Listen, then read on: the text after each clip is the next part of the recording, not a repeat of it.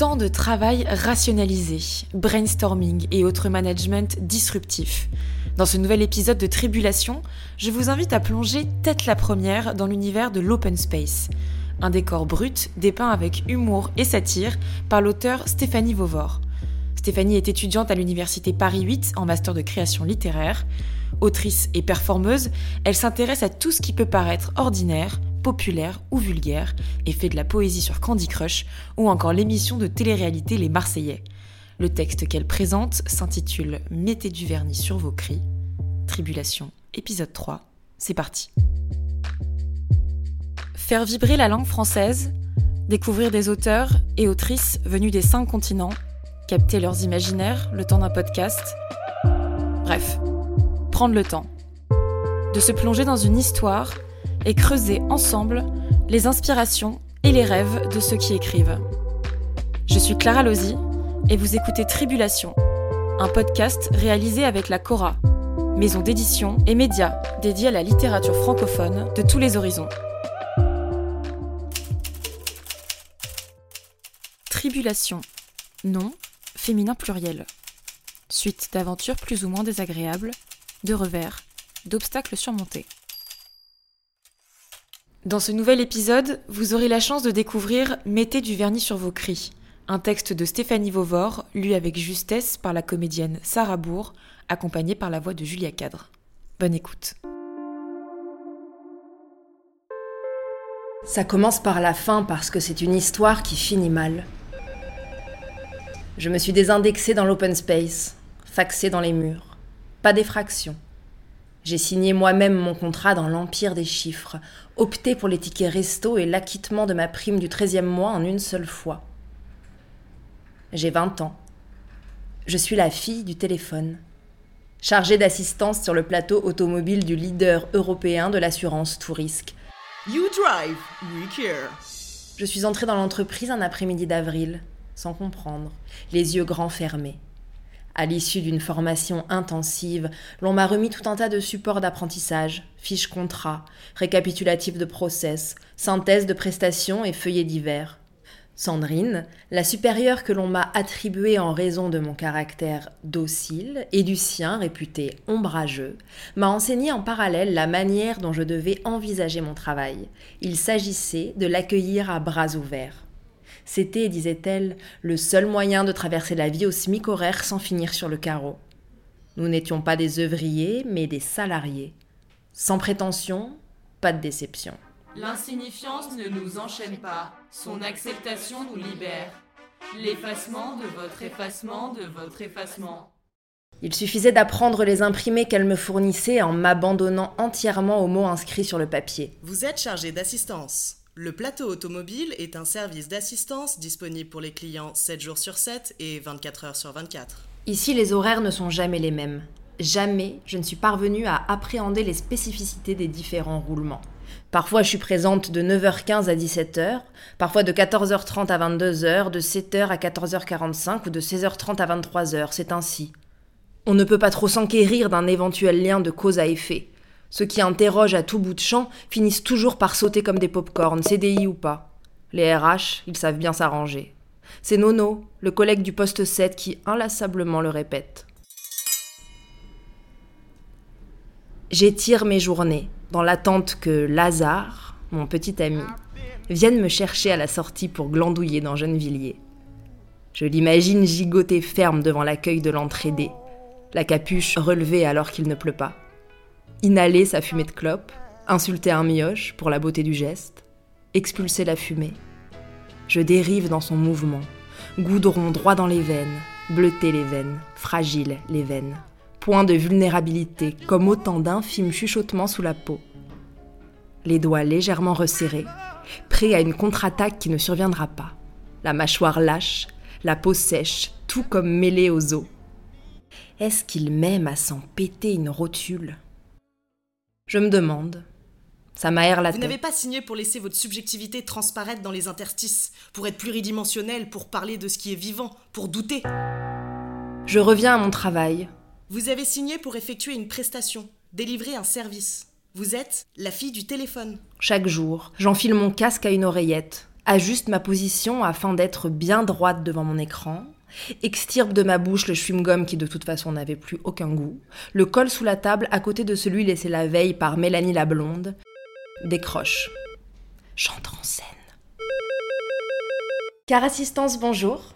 Jennifer à votre écoute. Je vais m'occuper de votre dossier. Pouvez-vous me communiquer votre numéro d'immatriculation, je vous prie? Veuillez patienter un instant, je consulte les modalités de votre contrat. Je viens de missionner un dépanneur, il sera sur place dans un délai maximal de 45 minutes. Vous recevrez dans quelques instants un SMS de confirmation au numéro de téléphone communiqué par votre courtier. Je vous en prie. Car Assistance vous remercie de votre appel. Nous vous souhaitons une agréable journée. À votre service. Un autre. Car Assistance, bonjour. Une autre. Oui, madame. Une autre. Bien, madame. Un autre. Tout de suite, monsieur. Un autre. Certainement, monsieur. Je me valorise dans la tête. Ils ne pouvaient plus avancer et je les ai remis en route. Le monsieur, la dame, la veuve, l'orphelin, le bébé de la noyade, les brebis égarées, tous, je les ai sauvés. Je suis le Zoro de la bagnole, le Son Goku de la caisse, la jeune Dark du taco. Tout roule. Cependant, il ne faut pas me reposer sur mes acquis. C'est un type comme Steve Jobs, Elon Musk ou Monsieur Fichon, mon prof de maths en 6ème B, je sais plus trop, qui l'a dit. Toujours est-il que j'ai retenu la consigne ne doit pas dépasser un temps d'appel de 5 minutes. Ça crée un dysfonctionnement sur le plateau, des appels en attente et une perte de productivité dommageable au global. Alors, les clients, ce sont toujours des inconnus, des météores verbeux, une continuité de fragments. La règle des 5 minutes, je la tiens du document PDF intitulé Lean pour un management moderne, distribué lors de ma première matinée. C'est un grand machin élaboré par tout un tas de types très perspicaces. Ça vient du Japon. Un mélange de Kaizen, participation des salariés, et de Muda, chasse aux irritants. Sur le coup, j'ai eu peur. J'ai cru que les irritants, c'était les gens qui peinaient à s'accommoder rapidement au système, à tous les coups, je vais me retrouver dedans. Fissa, j'ai pensé. Mais Sandrine m'a rassurée en m'expliquant qu'il s'agissait des temps morts, des micro-problèmes, du gaspillage. Le temps de travail est rationalisé pour éviter les défauts liés aux mouvements inutiles et aux ressources inexploitées, avec efficacité et bienveillance. C'est du gagnant-gagnant, m'a-t-elle simplifié. Je me suis souvenu d'un monsieur chauve seulement du côté droit, qui parlait au nom de la CGT et hurlait Le Lean C'est du harcèlement stratégique déguisé dans le 20h de Laos. Mais je n'étais pas sûre que ce soit la même chose, alors j'ai préféré m'abstenir de tout commentaire. Le monsieur chauve seulement du côté droit racontait que dans sa boîte à lui, on était venu faire un grand lean. On avait impliqué les salariés, on leur avait proposé de les rendre plus polyvalents, ils avaient dit d'accord, histoire d'éviter de passer pour des branleurs, et puis aussi parce que certains, ça les intéressait vraiment d'apprendre des choses nouvelles. Mais au final, il y avait eu un plan social et on avait supprimé 60 postes, vu qu'ils avaient prouvé qu'à 158, ils pouvaient faire le taf de 218. Ils n'ont pas la lumière à tous les étages aussi, avait commenté pas, en haussant les épaules. Fallait flémarder, pourquoi ils triment Mais Ma lui avait coupé la parole en observant que pour sûr, depuis qu'il était au chaume du, il était carrément bien placé pour donner des conseils en matière de flemme. Pas avait rétorqué. Ça veut dire quoi ça? Et ça aurait pu partir en bourbier cette affaire. Mais Toffer a lancé J'entends plus la téloche Y en a qui veulent s'instruire ici Et ça a tout calmé d'un coup. L'un et l'autre, mêmement, en silence, sont retournés à la mâchouille de leur gnocchi. Il est rarement l'heure de manger ici. Le plus souvent, j'utilise ma bouche pour qu'elle convertisse les mots correctement, traduise mes usages personnels par le langage de l'entreprise. Ainsi, le collègue devient le collaborateur, un appel, un call, mon salaire, une gratification et le piston du réseau. Tandis que les ruptures deviennent des disruptions, les richoux la catégorie la plus aisée, le bonjour souhaité au client est désormais une belle journée, si le licencié est malheureusement remercié c'est la faute à la récession, soit la croissance négative causant une réorganisation devenue mutualisation, impactant bon nombre de citoyens nouvellement individus, mais ne cédons pas pour autant à la dépression nerveuse, enfin l'effondrement énergétique, car nous avons des compétences, ou plutôt des skills, pour nous engager dans d'autres galères galère, aka challenge. Ne laissons pas les opinions contraires, c'est-à-dire les trolls et autres haters, nous détourner de notre réflexion, brainstorming. Et si tout ça nous emmerde, hein, si tout ça nous emmerde, comme dirait Nono, on peut toujours plier bagage et se faire une Carlos Ghosn. Fuir. Ne vous adaptez pas, intégrez-vous. Ne vous intégrez pas, assimilez-vous. Sur les sièges alentours, les collaborateurs que je continue à appeler collègues, parce que je suis pas bien compétente et que j'ai des angles morts dans le Vaussaire, remâchent les mêmes terminologies, grande mosaïque communicante. Chaque client se doit d'être traité de manière identique au suivant, au précédent. Ici par moi, comme par Flora dans la filiale à Orléans ou par Etaïne sur la plateforme belge. Nos formules, notre syntaxe, nos souffles, nos silences, notre savoir-être doivent être les mêmes. L'entreprise est une mélasse dans laquelle chaque personne représente le nous. Ce qui se conçoit bien s'énonce clairement. En énonçant clairement, vous concevrez bien. Il y a une zone, dans la rétine, où il n'existe pas de cellules photoréceptrices. C'est une zone où l'on ne voit pas. On l'appelle la tache aveugle. Ou encore la tache de Mariotte, du nom de son découvreur. C'est une absence absolue de sensations visuelles, un trou noir optique, une lacune, cachée au beau milieu d'un chef-d'œuvre de capteur. Je l'ignore, et pour toujours ce sera un secret. Mais si je pouvais deviner, je dirais qu'à l'endroit précis de la tâche aveugle, il y a mon attente. Elle me brûle lentement. Elle est incarnée. Elle s'appelle Lazare. Il est devenu peu à peu, de plus en plus, encore et encore depuis mon arrivée chez Care Assistance, le salut de ma journée.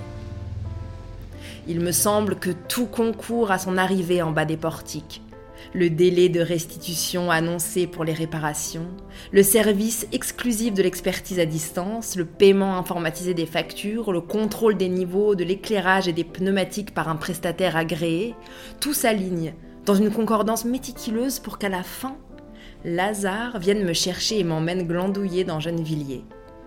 Réunis, on se pose dans des endroits au hasard et on laisse errer nos yeux, un peu partout, franchement nulle part, sans gêne, en symbiose ou pas, c'est sans importance. Plus rien ne nous encombre, c'est la grande vacance. Le lendemain, le manège se remettra à tourner, mais ce temps avec Lazare, ce heurt dans la cadence où le vide nous enveloppe comme dans un grand manteau, cette pulsion de vie lente et commune, c'est la grâce, et c'est bon. Pourquoi faire alors qu'on peut se consacrer tout entier à mourir un peu. Vous êtes la fille du téléphone. Vous fabriquez une réalité. Le mental gainé, le cœur gainé, comme une araignée mange une mouche. C'est plus agréable si vous prenez soin de vous. Pour vos collègues, pour vos clients, qui le ressentent. Une femme avec des ongles vernis, ça s'entend au téléphone. Vous ne devez jamais perdre de vue votre diffusion symbolique. Songez au marqueur métadiscursif. Vous devez développer une apparence socialement estimable. Qu'importe les sinuosités de votre parcours, mettez du vernis. Organisez votre corps pour être opérationnel. Vous devez sourire parce que ça s'entend au téléphone. Mettez du vernis sur vos cris.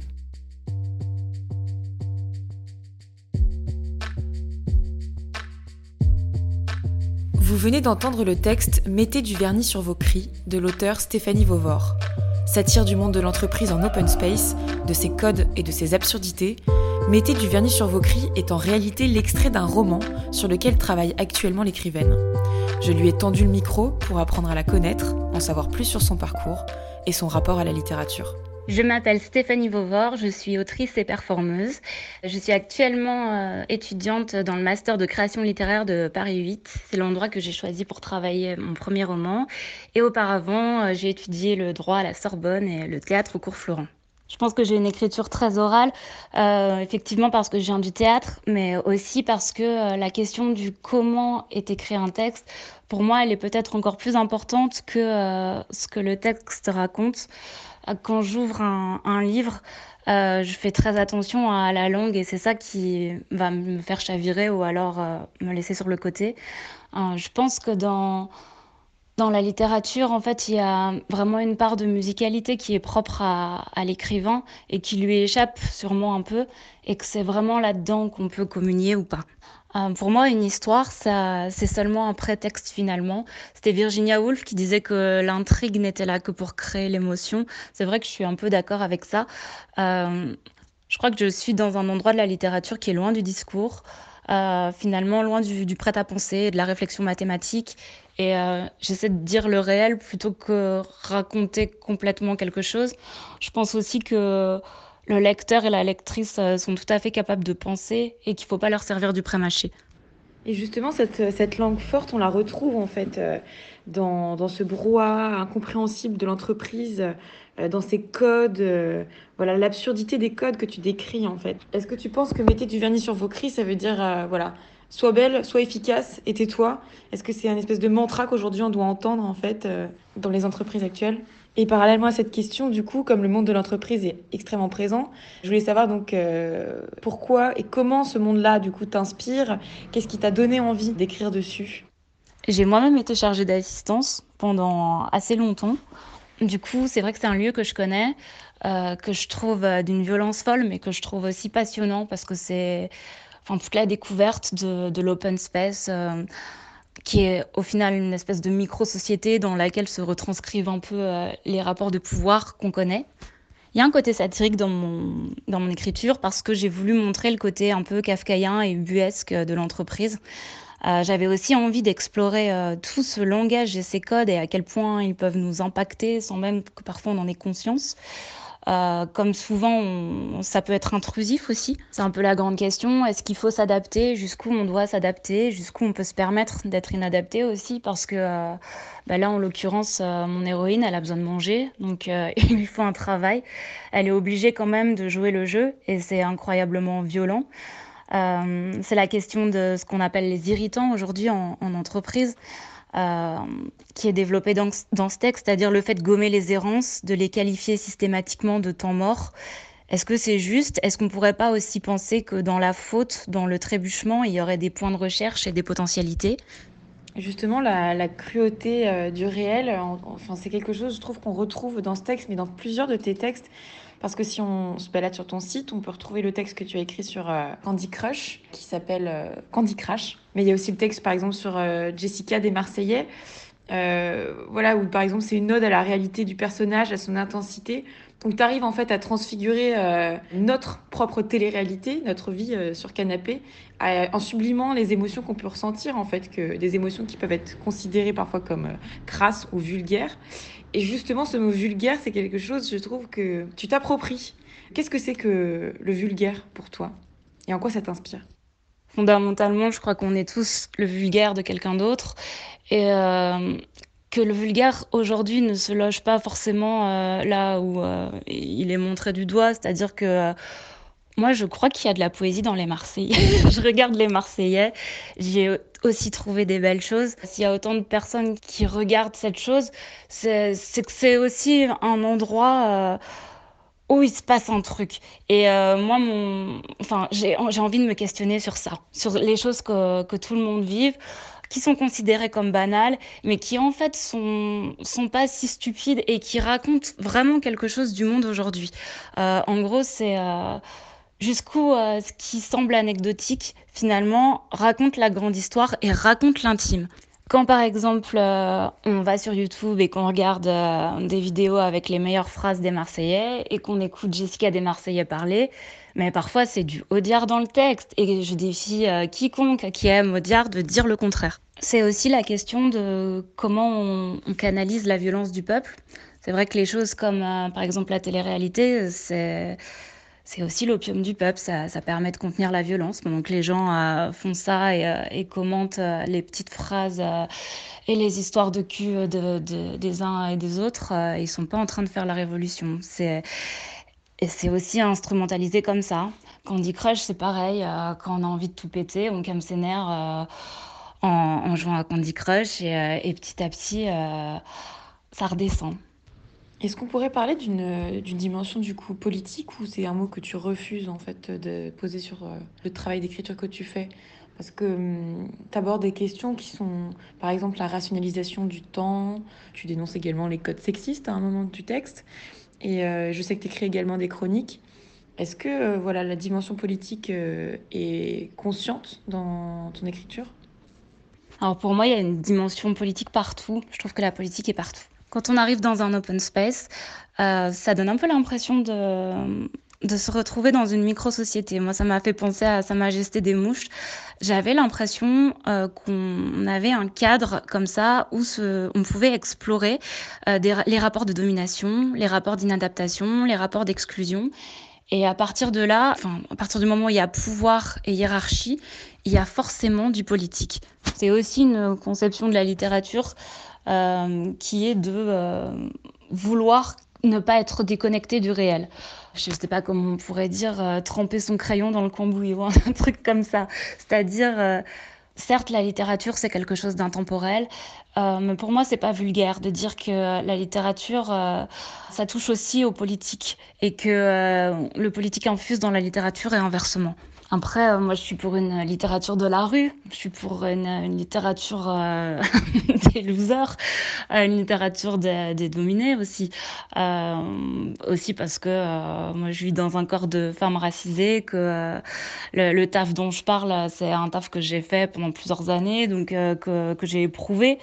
et que du coup, j'écris avec mes frustrations, j'écris avec mes échecs, j'écris avec mes nerfs. Mais euh, je pense qu'il y a de la place pour ça. Et, euh, et 2020, c'est aussi le, le, moment où il faut faire euh, émerger ça. Tribulation, épisode 3, c'est fini. Merci à Stéphanie Vauvor pour sa confiance et pour son texte.